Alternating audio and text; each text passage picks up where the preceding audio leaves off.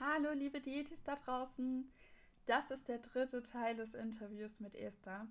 Heute geht es um gewaltfreie Kommunikation. Denn wie ihr schon wisst, haben wir dieses Jahr Network Your Brain gestartet. Unser Baby für 2021. Das Projekt unseres Herzens.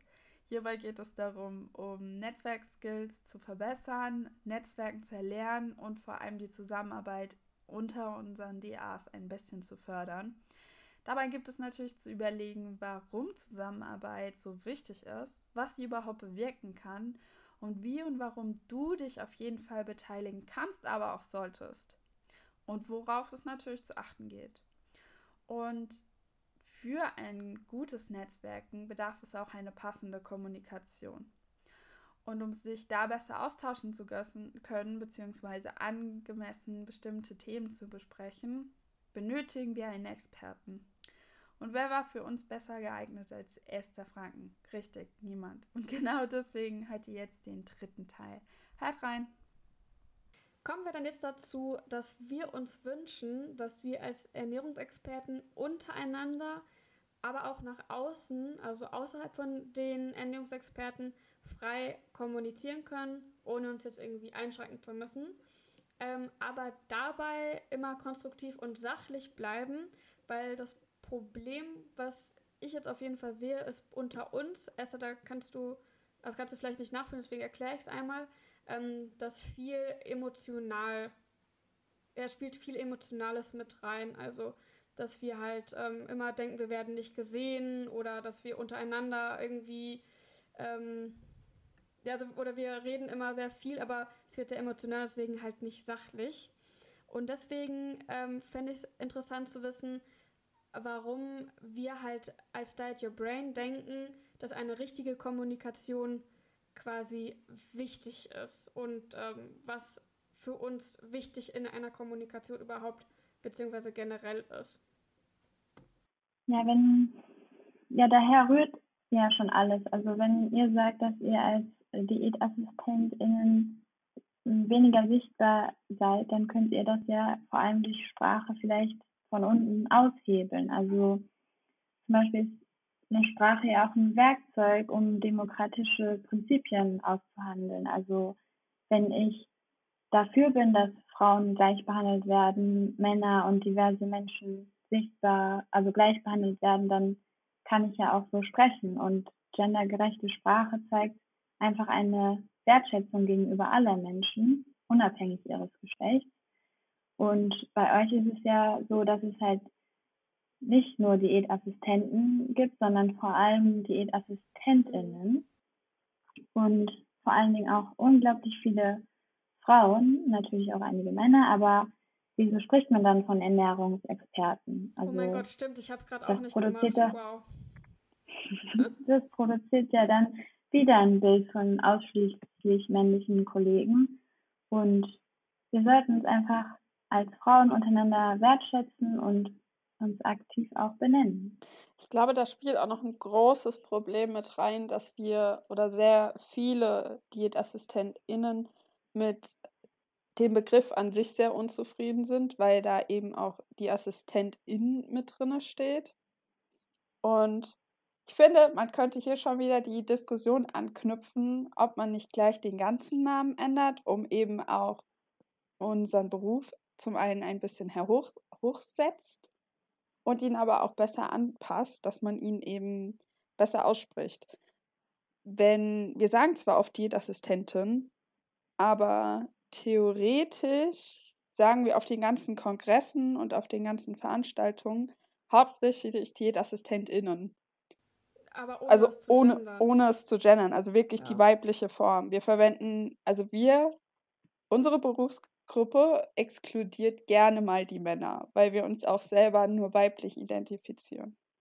Als Berufsgruppe. Überwiegend weiblich identifizieren. Auf jeden Fall, aber das finde ich auch immer schon super schwierig. Ja, es ist, ist super schwierig. Auch der Name an sich ist noch ein Problem und auch da könnte man schon mal ein ganzes Kommunikationsthema aufmachen. Ja, sorry. Nee, aber es ist wichtig, was du sagst, weil jetzt wird mir auch nochmal klarer, weil Esther jetzt auch schon mehrfach gesagt hat, dass ja die Sprache ein Werkzeug ist. Ja. Ähm, ich meine, es gibt super viele Diskussionen über unseren Namen. Einige sagen, der muss unbedingt geändert werden, ja.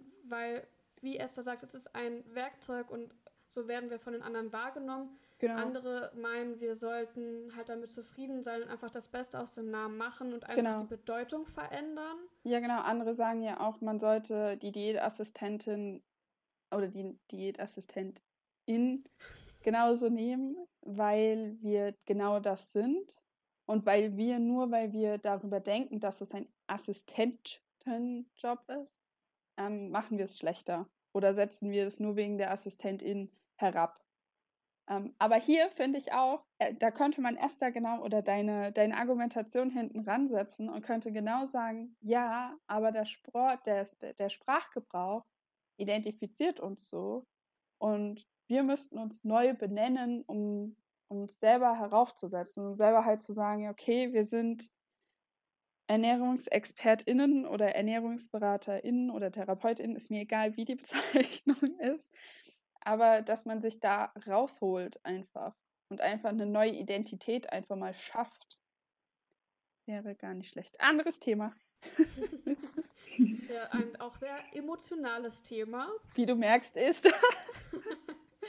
es ist wirklich emotional. Es wird äh, heiß diskutiert unter uns, äh, in unserem äh, Fachbereich. Und ja. da ist es wieder wichtig, wenn man in solchen Diskussionen ist, dass man versucht, gewaltfrei zu kommunizieren, also auf einer sachlichen und konstruktiven Ebene. Ja. Ähm, Esther, was hat denn sonst noch, also was hat die gewaltfreie Kommunikation für Vorteile oder was ist gewaltfreie Kommunikation? Ähm, also die gewaltfreie Kommunikation schafft in erster Linie Verbindungen. Also es geht ja darum, sich durch die gewaltfreie Kommunikation aufrichtig mitzuteilen und einander wirklich zuzuhören. Und dabei sollten Konflikte gelöst werden auf beiden Seiten, ohne dass es GewinnerInnen oder VerliererInnen gibt.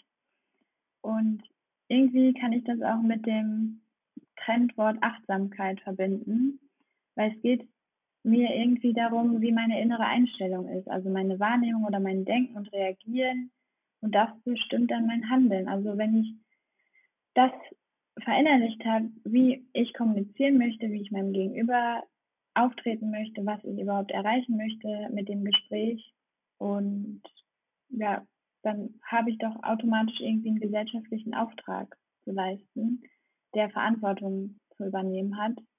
Und ich kann somit aktiv am sozialen Wandel beitragen, auch nur, wenn das Gespräch mit meinen Privatleuten ist. Mhm. Also jetzt zum Beispiel, wenn ich mir jetzt überlegen würde, ich wäre jetzt schon Jahrzehnte in meinem Beruf und ich kämpfe schon seit Jahrzehnten dafür, dass wir nicht mehr DiätassistentInnen heißen, sondern irgendwann mal umbenannt werden und ich dann wieder in eine Diskussion reingehe, aber selber super unzufrieden bin. Ähm, damit das einfach, dass ich so viel dafür tue, aber es sich nichts ändert also lese ich so ein bisschen aus dem, was du gerade gesagt hast, raus, dass ich dann erstmal mich auf mich besinnen sollte und nicht einfach so in diesem Kackmodus, in dem ich gerade mich befinde, in diese Diskussion reingehen sollte, sondern erstmal überlegen, okay, wie kann ich jetzt das Problem weiter lösen und nicht einfach nur meckern. Von wegen, ich habe so viel dafür getan, es hat sich immer noch nichts geändert.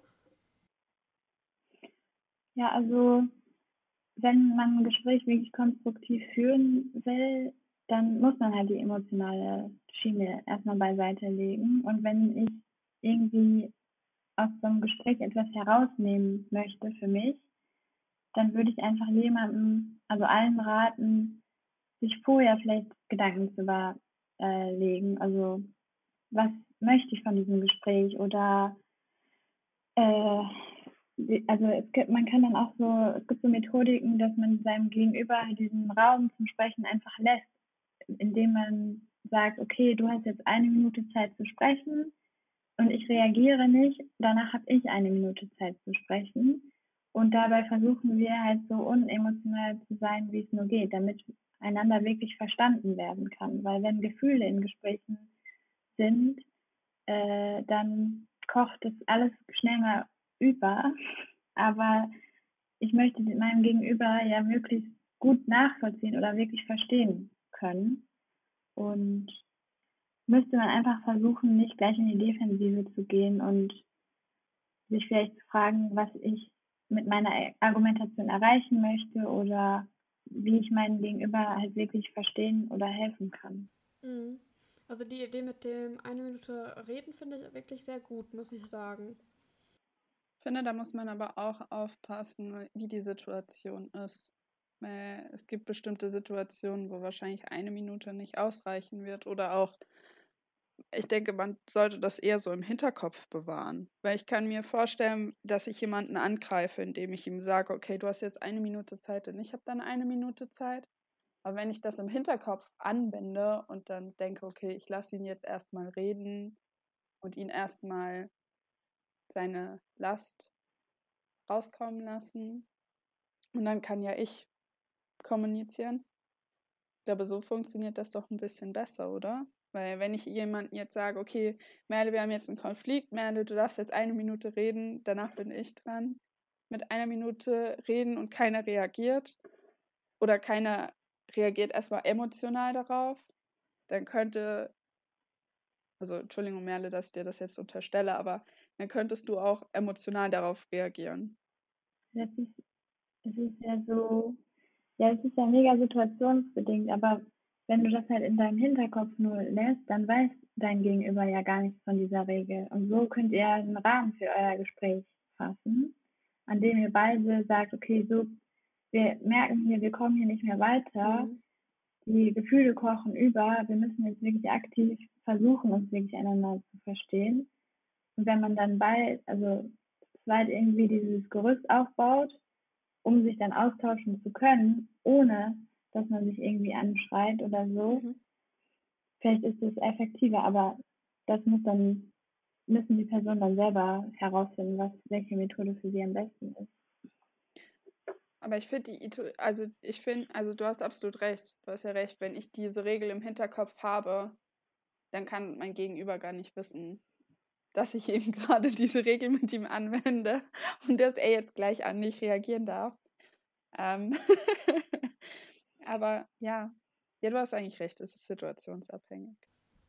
Ich hatte gerade zum Beispiel gedacht, ähm, ich war schon mal bei einem, einer Online-Veranstaltung da, wo auch über ein ähm, Thema diskutiert wurde. Also eigentlich sollte es keine Diskussionsrunde werden, sondern ein, ein informativer Austausch. Und mhm. es war wirklich, dass alle sich gegenseitig irgendwie hochgepusht haben oder alle wirklich nur gemeckert haben und ich konnte da gar nicht so viel zu sagen zu dem Thema. Und ich saß dann da einfach nur zwei Stunden und habe mir angehört, wie die sich gegenseitig irgendwie da angemeckert haben. Und ich glaube, da wäre es zum Beispiel wirklich hilfreich gewesen, dass ähm, jeder nur eine Minute quasi zum Reden gehabt hätte oder einfach mal auch eine Minute zum Auskotzen, weil das ist ja auch wichtig. Ja, aber ich glaube auch, dass man da immer nicht dazu noch vergessen darf, dass man eben mal es zulässt, dass man nicht drauf reagiert. Weil das war ja auch noch Teil dieser ja. Methode. Nicht nur den anderen zu Wort kommen lassen und sich selber zu Wort kommen lassen, sondern auch gleichzeitig das nicht immer gleich als persönlichen Angriff zu nehmen. Ne? Genau. Ja, und auch das Lernen äh, zuzuhören. Weil meistens in einem Gespräch, also ich kenne das von mir, wenn ich mich streite oder meine Emotionen überkochen, dann höre ich gar nicht richtig zu, weil ich suche schon nach meinen Argumenten, die irgendwie dagegen sprechen können. Aber wenn man dann wirklich dieses, diesen, diese eine Minute wirklich nur zuhören muss, das ist meine Hauptaufgabe, ähm, dann kann ich vielleicht viel besser verstehen. Mhm. Absolut. Ich cool. Ich hätte jetzt noch ein anderes Szenario, wo ich auch gerne Esthers äh, Meinung zu haben würde. Ähm, also es ist ja so, dass wir hier den Podcast haben und wenn wir jetzt zum Beispiel im Podcast ein kontroverses Thema besprechen würden und dadurch würde dann zum Beispiel bei Social Media ein Shitstorm entstehen. Ähm, und da könnte natürlich unsere Reaktion sein, dass wir entweder halt mit den Augen rollen und uns denken, oh mein Gott, was haben die für Probleme? Haben die keine anderen Probleme? Oder dass wir überlegen, wie kann man aus so etwas etwas anderes machen? Also wie kommt man überhaupt auf diese Interpretation? Oder wir können natürlich auch an uns selber zweifeln, haben wir das vielleicht nicht richtig rübergebracht, haben wir das vielleicht falsch erklärt oder haben wir vielleicht sogar Leute schlecht gemacht, obwohl wir das gar nicht vorhatten. Wie kann man dann mit solchen kritischen Kommentaren umgehen und einen wertschätzenden Austausch anregen und so einen Shitstorm vermeiden? Also weil wir können von uns reden, dass wir halt eigentlich immer nur das Beste im Sinn haben, aber es ähm, halt auch falsch ankommen kann.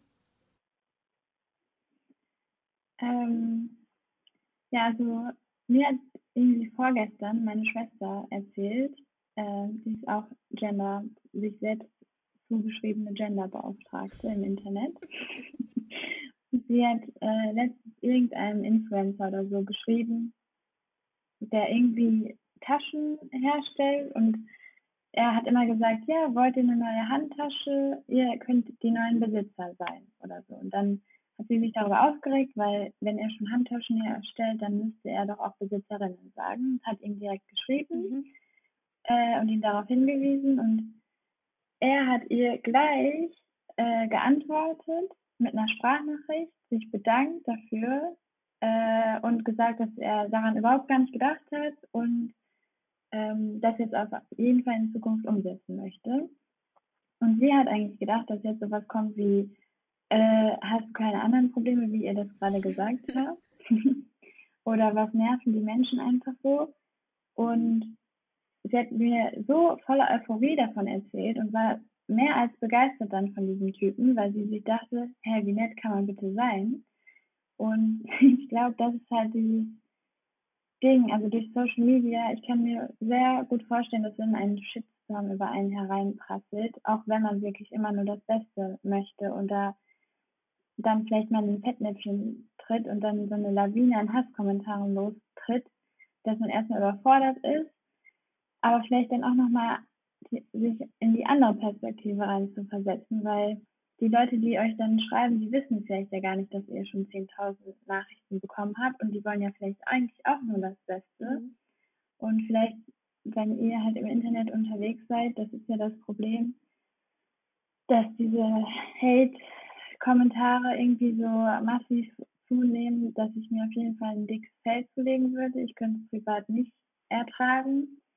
Und aber halt diese Kommentare und Tipps und Vorschläge natürlich anzunehmen und direkt zu reagieren, ja, je nachdem, wie es zeitlich passt. Aber ich glaube, das trägt halt gut, also für ein gutes Miteinander bei. Und genau, wie gesagt, das habe ich ja auch schon vorher gesagt, dass Unwissenheit halt kein Kavaliersdelikt ist, und ich halt nur diese Kritik ausüben würde, wenn mir jetzt jemand sagt, nee, ich will aktiv nicht gendern, also wenn sich Menschen dagegen sträuben, aber wenn ihr jetzt irgendein Wort benutzt habt, was ihr und ihr wusstet es nicht, dann kann ich ja euch deswegen nicht irgendwie beleidigen.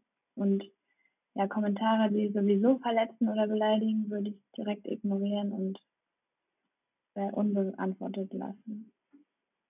Also da dann auch keine Energie reinstecken, wenn man merkt, der andere will zum Beispiel einfach nur Dampf ablassen oder ähm, ist einfach anderer Meinung und wird auch immer anderer Meinung bleiben.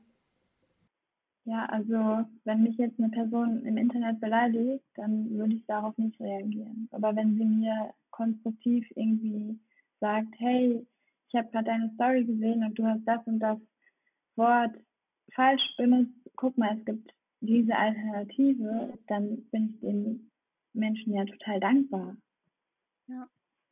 Ja, wir versuchen ja auch immer Kritik mit einzubauen und deswegen machen wir auch manchmal Disclaimer vor den Folgen und so. Aber uns fällt es auch manchmal schwierig, ähm, bestimmte Kritik anzunehmen.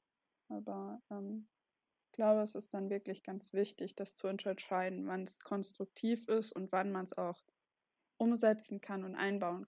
Und ähm, also wir haben ja schon ab und zu mal ein bisschen gesagt, äh, dass wir versuchen, unsere, unsere, unseren Sprachgebrauch entsprechend anzupassen. Mm, aber ich weiß nicht, Esther, wie ist das so jetzt bei dir als Expertin? äh, gelingt es dir immer, das alles umzusetzen, also auch gewaltfrei zu kommunizieren, zu gendern, die richtigen Begriffe zu verwenden? Natürlich nicht, weil Gott ich auch noch ein Mensch mit Fehlern bin. Und ich merke zum Beispiel, wenn ich privat mich mit Freundinnen und Freunden unterhalte.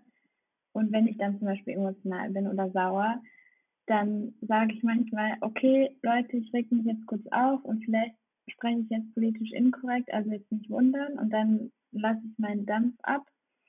Aber wenn ich halt jetzt im professionellen oder öffentlichen Rahmen spreche, wo keine Gefühle drin sind äh, und wo ich aktiv meine Sprache steuern und gestalten kann und auch vorbereiten kann, dann achte ich natürlich zu 100 Prozent drauf, weil ich habe ja dann die Zeit zu gucken, was ich äh, sage und es auch vielleicht zu recherchieren und ja, ich glaube, so eine gewisse Grundsensibilität, die man sich dann aneignet, die ist dann sowieso gegeben. Mhm. Lea, fallen dir noch Sachen ein, die, die ja. du umsetzt oder die dir schwerfallen umzusetzen, die wir noch nicht genannt haben? Mhm. Ich glaube tatsächlich persönlich das mit dem Gendern, aber das haben wir schon besprochen. Ansonsten fällt mir gerade aktuell nichts mit ein. Okay. Dann würde ich sagen, äh, also ich meine, wir haben ja jetzt wirklich nur diesen kleinen Einblick durch diese Podcast-Folge da in, integrieren können. Ähm, aber es gibt doch bestimmt noch coole andere Medien, worüber man sich weiterbilden kann. Esther, hast du da vielleicht noch ein paar Empfehlungen für uns? Äh, ja, also auf jeden Fall das Buch Sprache und Sein von Vibra Gemütschei, das habe ich ja schon erwähnt.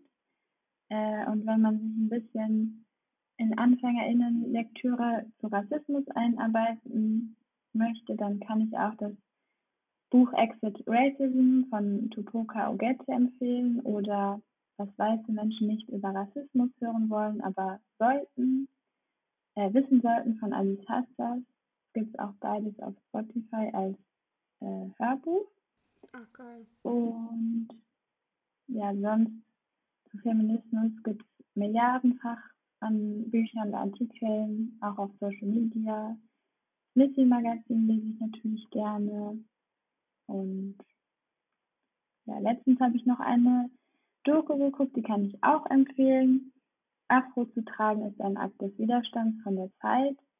Da geht es vor allem darum, wie schwer es ist, äh, dem weißen, also wie schwer es ist für schwarze Frauen dem weißen Schönheitsideal zu entsprechen und wie das endlich mal ausgehebelt werden sollte. Ach, die habe ich auch gesehen. Das hast du bei Instagram geteilt, oder? Natürlich. habe ich gesehen. Sehr cool. Ja, wir werden eine ganze Empfehlung dann auch auf jeden Fall in den Show Notes verlinken. Ähm, und jetzt, Esther, kommen wir zu unserer allerletzten Frage, die wir jeder Interviewten, die wir jeder Person stellen, die wir interviewen. Und zwar. Sehr gut. Man kann auch Sachen einfach umgehen. ja, es war jetzt auch ein bisschen leichter. Ähm, und zwar, was darf in deinem Kühlschrank nicht fehlen und warum? In meinem Kühlschrank darf mein Rosenquarz-Gesichtsroller nicht fehlen, weil ich meinen Kopf entspannen und kühlen muss, wenn ich im Fernsehen oder in Artikeln PolitikerInnen oder BürgerInnen sehe, die sich wirklich aktiv gegen eine antirassistische oder gendergerechte Sprache aussprechen. Und das halten meine Nerven nicht aus. Und dann rolle ich mit dem Roller über meine Stirn und versuche mich zu entspannen. Das finde ich super. Wow, Esther, das war einfach die perfekte Antwort zu diesem Thema. Das habe ich nicht erwartet. Sehr gerne.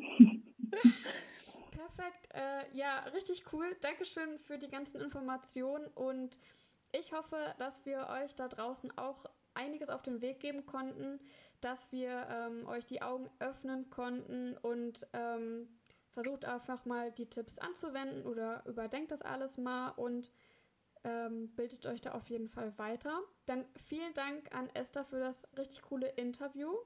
Gerne. Ich habe mir, äh, fand es auch sehr cool, euch kennenzulernen und ja, ich hoffe, dass äh, die Tipps sich weiter in eure Community tragen können. Ich hoffe auch. Sehr cool. Dann freuen wir uns auf jeden Fall mit euch auf die nächste Folge. Boah, was ein Interview. Das war jetzt der letzte Teil dieses super wichtigen Interviews mit Esther. Ich hoffe, es hat euch genauso gut gefallen und ich bin ein großer Befürworter von gewaltfreier Kommunikation. Solltet ihr zu dem Thema oder auch zu den anderen Teilen noch irgendwelche Anregungen oder Fragen, Gedankenanstöße oder sonstiges haben, dann schreibt uns echt gerne auf Facebook oder Instagram oder auf unserer E-Mail-Adresse dietyourbrain.web.de oder schaut mal bei LinkedIn bei uns vorbei. Tschüss!